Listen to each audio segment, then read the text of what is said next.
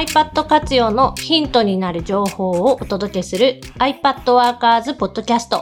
今日は最近 iPad をどんな風に使っているのかっていう話をします。そういえば、まあ仕事の最中、春菜さんとゴリゴさんはお互い背中合わせでお仕事をしているので、どんな感じのことをしているのか、あんま知らないなと思いまして。まあお互い背を向けた状態で、まあたまになんか声をかけてちょっと見てほしいとかいう場合があるくらいで、まあじっくりと見たことはないよね。とか、横にいるとなんとなくこう目に視界に入ってくるというのがあるけど、その子供用机みたいなのを用意するようになってからは、フォーメーションが変わって、そういえば全然目にする機会がなくって、その iPad をめっちゃ使っているとかっていう話はよく聞くんだけど、何に使ってるかってあんま知らないなと思って。例えば、単純にアプリの使用時間で言うと何が一番多いんでしょうか？最近だと、太陽っていうテキストエディターのアプリが多分一番起動時間が多い。何に使ってる感じ？これは読書メモっていう、まあ今、毎日、ほぼ毎日、朝15分か30分ぐらい本を読んでいて、まあその本を読んで気になったところとかをメモしておくように使っていたり、iPad Workers のニュースレターで毎週、まあ、送っているメルマガみたいな、あの記事を執筆するのにも、その太陽っていうのを使って書いている。記事書くのは Mac でも別にできるんじゃねえって思うんだけど iPad で書く方が多い。とパソコンの前に自分がいる場合は、パソコンの方が、まあ、画面が広いので、そっちで作業することもあるけれど、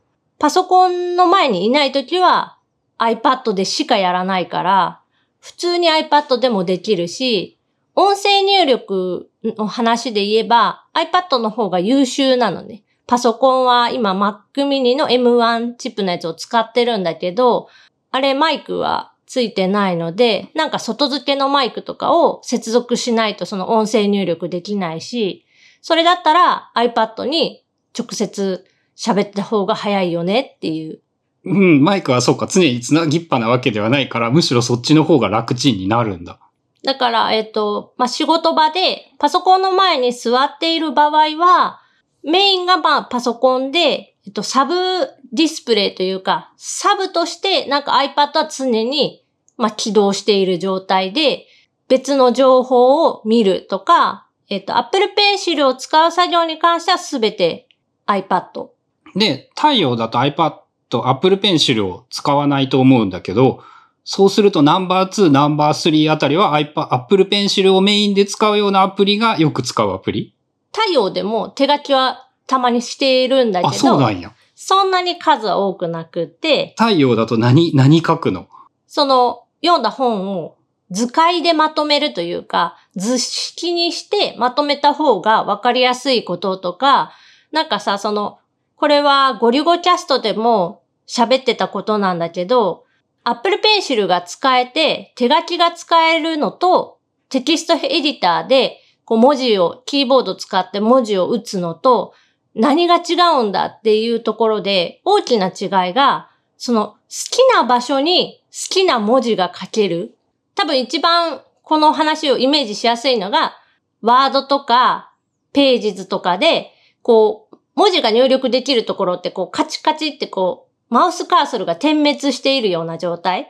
で、そこから文字が打っている状態になるんだけど、例えばさ、そのページのど真ん中になんか文字を入れたいとか、そういう時に、もちろんワードとかページ図でもできるけど、ちょっと大変じゃない？カーソルを例えば動かすとか、そもそもなんか、そこに急に文字打ち始められないから、なんか、テキストボックスを入れるとか、なんかしないといけない。でも、例えば Apple Pencil で Apple 標準のメモ帳とかを使ってれば、画面のちょうど真ん中に文字をポンってキーワードを書き込むこともすっごい簡単にできるし、で、そこから文字と図を合わせて書くっていうこともすごくできるから、自分の考えをまとめるときとか、そういう、えっと、読書メモみたいな、まあ、読んだものを自分に落とし込む作業とか、そういう時にすっごく便利。で、その時にも太陽でそのままやってしまうってこと。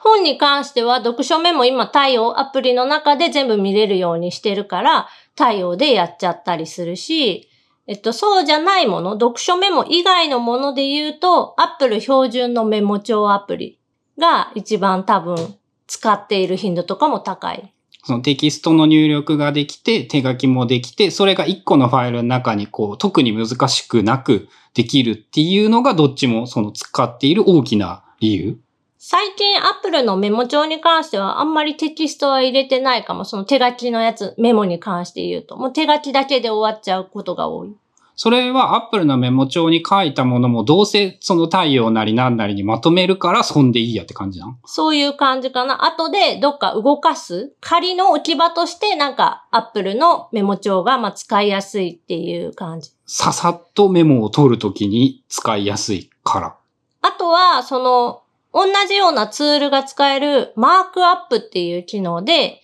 Apple のその写真アプリから、例えばその自分が iPad の画面をスクリーンショットで撮影して保存したものにちょっと書き加えるみたいな、そういう作業も Apple 標準の写真アプリからマークアップっていう機能を使って直接その写真に書き込んじゃう。あれはいいよね。あの、スクショと併用するとさ、iPad で映る画面、どんなものに対してもマークアップは可能になるもんね。俺ちょうどね、さっき読んでた本でね、コンピューターの基礎みたいなやつの本を読んでいて、その本の中に、こう、この、このページコピー取って、実際に赤鉛筆で回路図を引く真似をする、えー言われた通りに線を引くっていうことをやってみましょうって書いてあって、紙の本だったらまずコピーするってこと絶対やらんだろうし、もう一回それを赤鉛筆で線を引くなんてめんどくさいからやらんだろうけど、あ、スクショ取ってそこに Apple Pencil で書くだったら割と手軽にできるよなっていうのはそれは思って、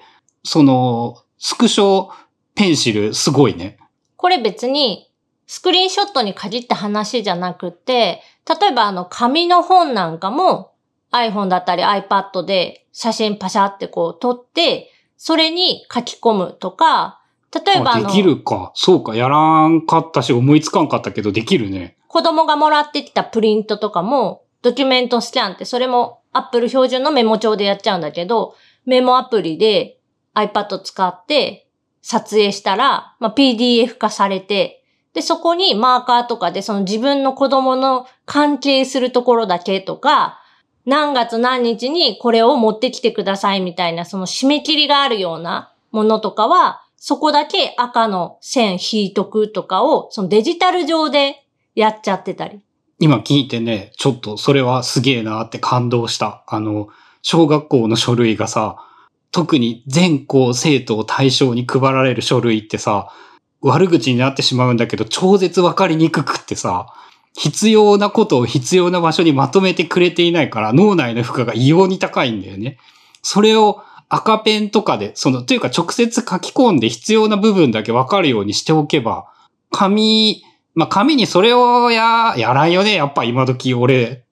紙にやれるっていうのはいいね。まあ、iPad で写真を撮るっていうのが、ちょっと iPad が重くて面倒なので、iPhone で写真を撮って iCloud の共有っていうか、同期された写真に書くとかそれでいいんだもんね。で、子供のプリントに関しては、Apple 標準のメモ帳アプリで、写真を追加するときに、そのドキュメントスキャンというか、書類をスキャンっていう項目があるから、それでスキャンしてあげれば、その、形も綺麗に、ちょっと斜めに撮ったとしても、正方形、長方形になるように調整をしてくれたり、白黒こう、コントラストを強くして、文字が読みやすいように、調整をしてくれたりするから、もうほとんどそれを使って管理してる。まああれはね、美しく残すことが目的じゃなくって情報が残ればよくって、しかもそんな長い期間置いとくもんじゃないから、そのぐらいで十分だよね。そう、大体がなんか1ヶ月単位ぐらいで、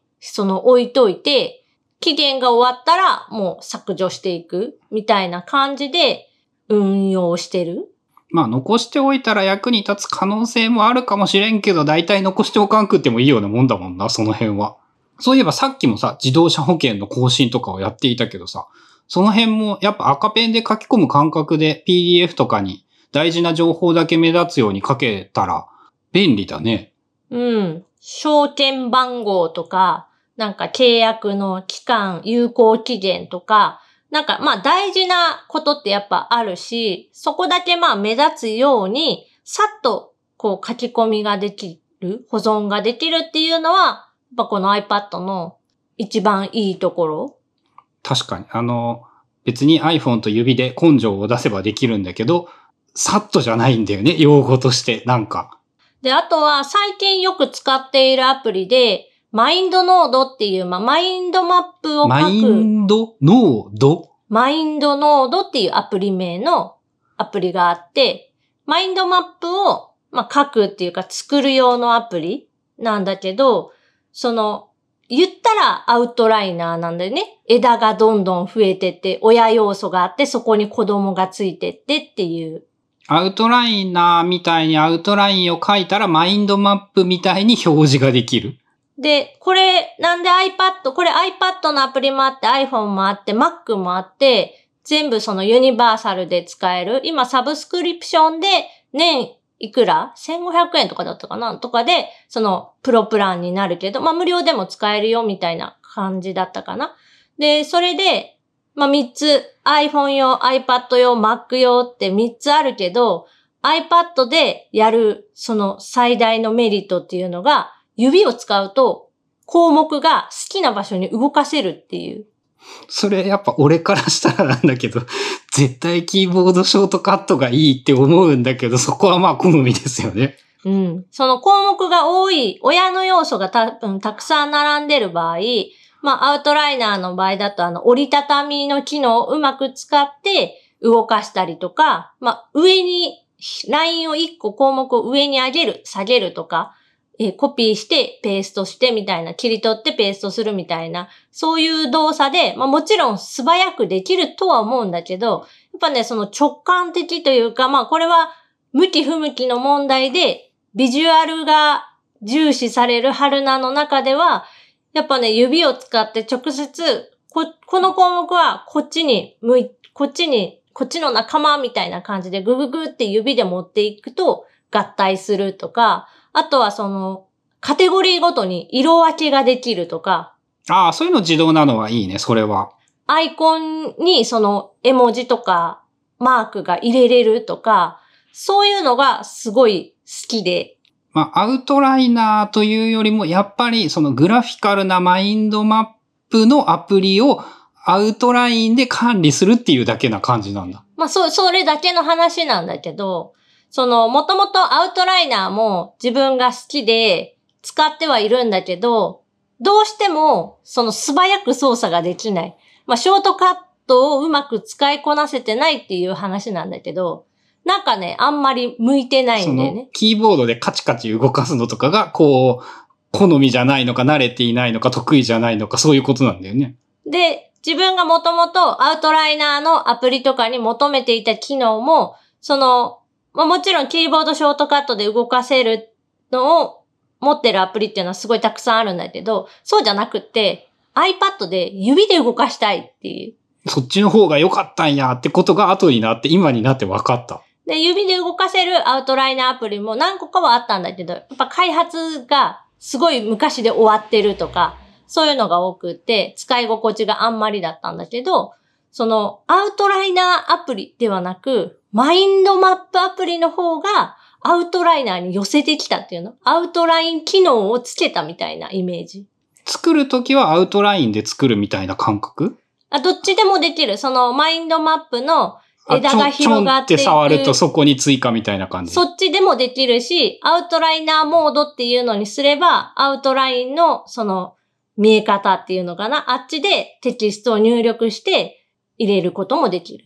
マインドマップってちなみに細かい話なんだけどさ、こう放射状にブワーって広がっていくじゃん？その上に広がったものと右上に広がったものを近づけたくって、でも左下にあるやつを上に持っていきたいみたいな、そういう感覚はないの？そういうそういう操作はできるの？そういう操作もできる。もうそのまんま、えっ、と、右下にあるカテゴリーピンクを右上にグイッと持ってくると、そのレイアウトも調整ができる。好きな場所にレイアウトできるモードと、まあ、整列モードっていうので、そのアプリが勝手に自動的に綺麗に並べてくれるモードと、いろいろあるから、それを使い分ければ好きな場所に自分でも持っていくことができる。それは、あれだね。その分かりやすく紙を超えたって言える感じのアウ、えっ、ー、と、マインドマップアプリになるね。直感的に使えるのなら。そう、アナログのマインドマップを書くときに、まあ一番みんながその失敗するっていうか、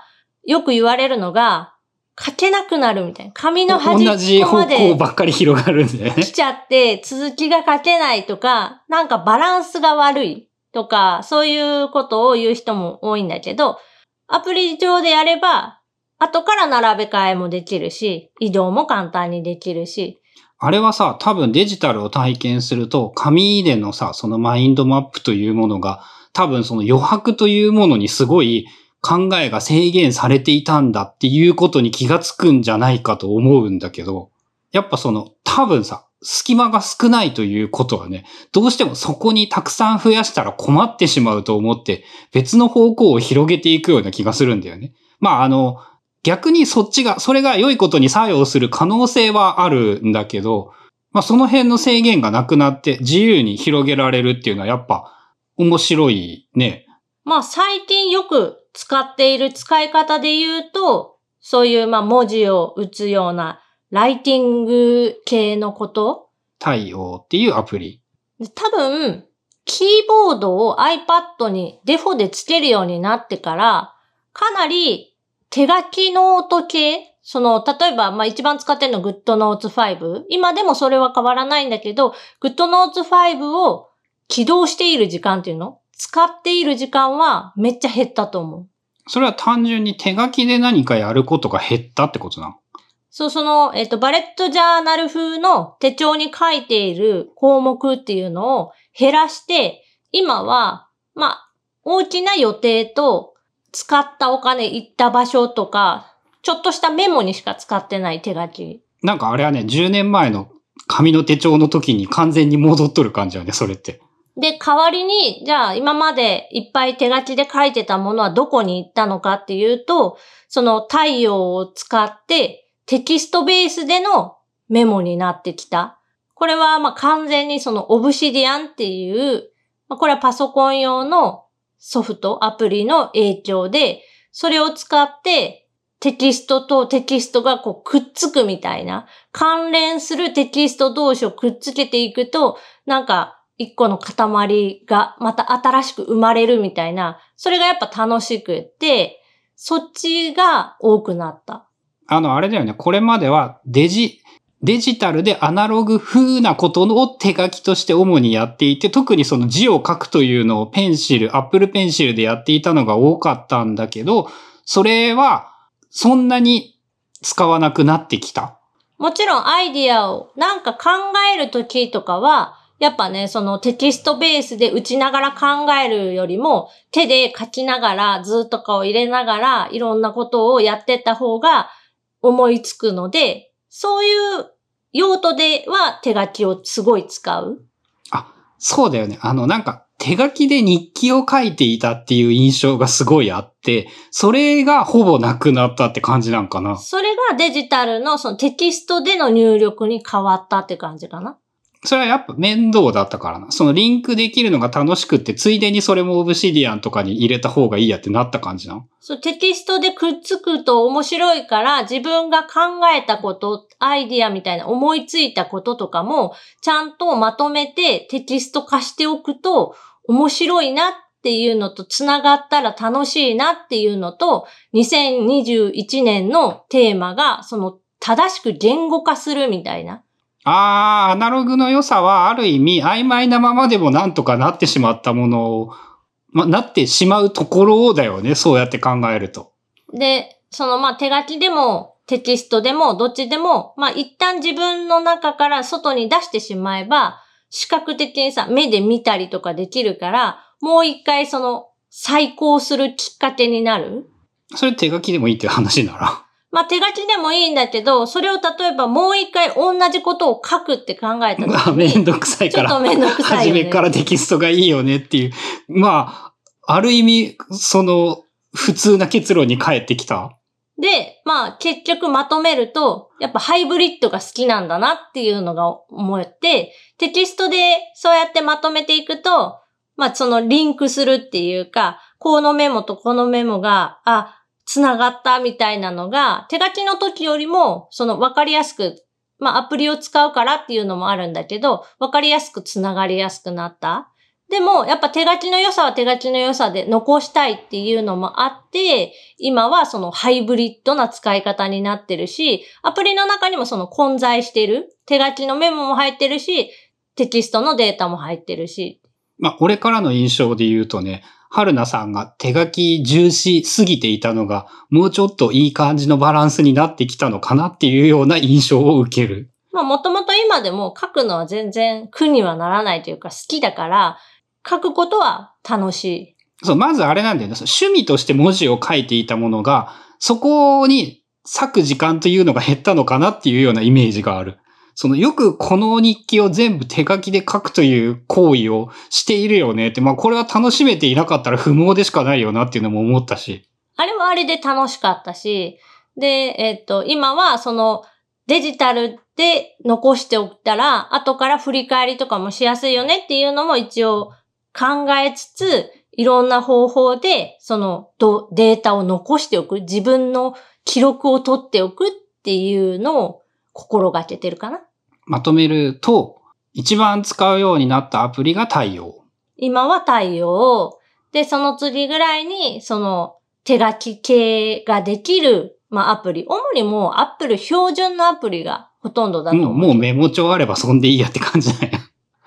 で、太陽とメモ帳とアウトラインなんて名前だったっけ？マインドノードっていうアウトライナーアプリをまあ最近はよく使ってるかな。まあ1画面目っていうホーム画面の一番最初のページに置いてあるアプリはやっぱ頻度が高いかな。で、えっ、と、相対的に手書きでの日記っぽいことみたいなのが減って、Apple Pencil の時間だけで言うなら減少した？使っている時間っていうのが。どうだろうその手書きで注釈を入れるとか、図でまとめるとかっていう時間自体は多分長いから、あ、じゃあ使っているアプリの比率が変わったって感じなのか。その GoodNote の比率が下がった。下がって代わりに多分対応が上がったっていう感じ？そんな感じですかね。まあ、ということで、今回はその最近 iPad をどんな風に使っているのかっていうお話をしてみました。私は iPad をこういうことに使っているよとか、こんなアプリをよく使っていますみたいなものをぜひ教えてください。シャープ iPadWorkers っていうハッシュタグをつけてつぶやいていただけると嬉しいです。それではまた来週。iPad Workers Podcast でした。